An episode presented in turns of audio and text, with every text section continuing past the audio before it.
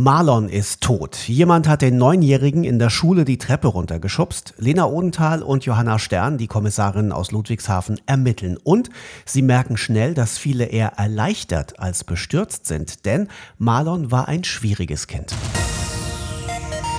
Fufis Film und Fernsehen in Serie, der Podcast von Film TV mit dem Tatort-Check der Woche.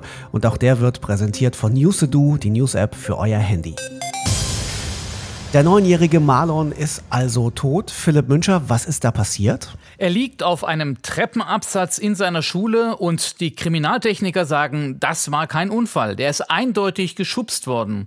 Bei aller Bestürzung über Marlons Tod merken die Ermittlerinnen schnell, dass da auch eine gewisse Erleichterung mitschwingt, denn Marlon galt als Problemkind. Was hast du am Arm gemacht? Das war Marlon. Ja, das war vor knapp sechs Wochen, kurz nach den Ferien. Marlon hat mich voll gegen die Wand geknallt. Einfach so.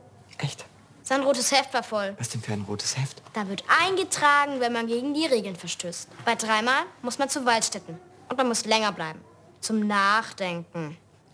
Wenn es noch mehr Einträge sind, dann gibt es eine gelbe Karte. Wenn man so drauf ist wie Marlon, dann gibt es eine rote. Dieser Junge war ein Problemfall, ja. Der hatte nicht ein rotes Heft, sondern eine rote Akte.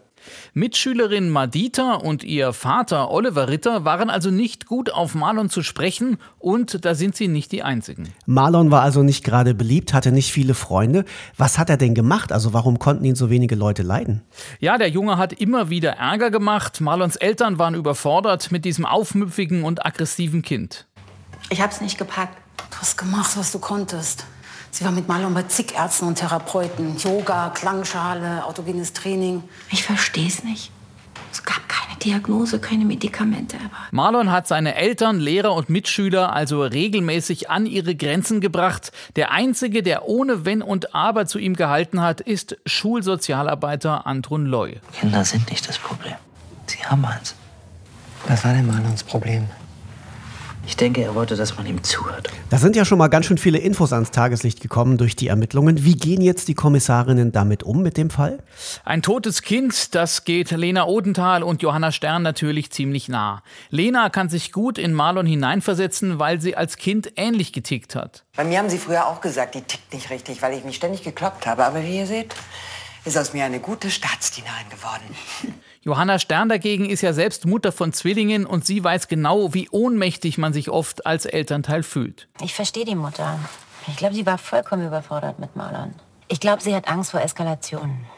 So ein Kontrollverlust, das ist echt schrecklich. Man macht so schlimme Fehler.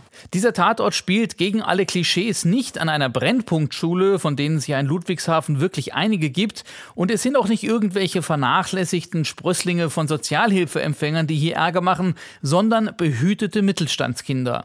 Genau wie in dem preisgekrönten Kinofilm Systemsprenger steht mit Marlon ein wütendes Kind im Mittelpunkt, an dem alle verzweifeln. Die Gesellschaft, das System versagt hier. Alle sind bemüht, keiner ist schuld, aber es endet trotzdem in einer Katastrophe. Marlon, so heißt der neue Tatort. Er läuft am Sonntag um 20.20 Uhr 20 wegen der Wahl fünf Minuten später, wie immer im ersten.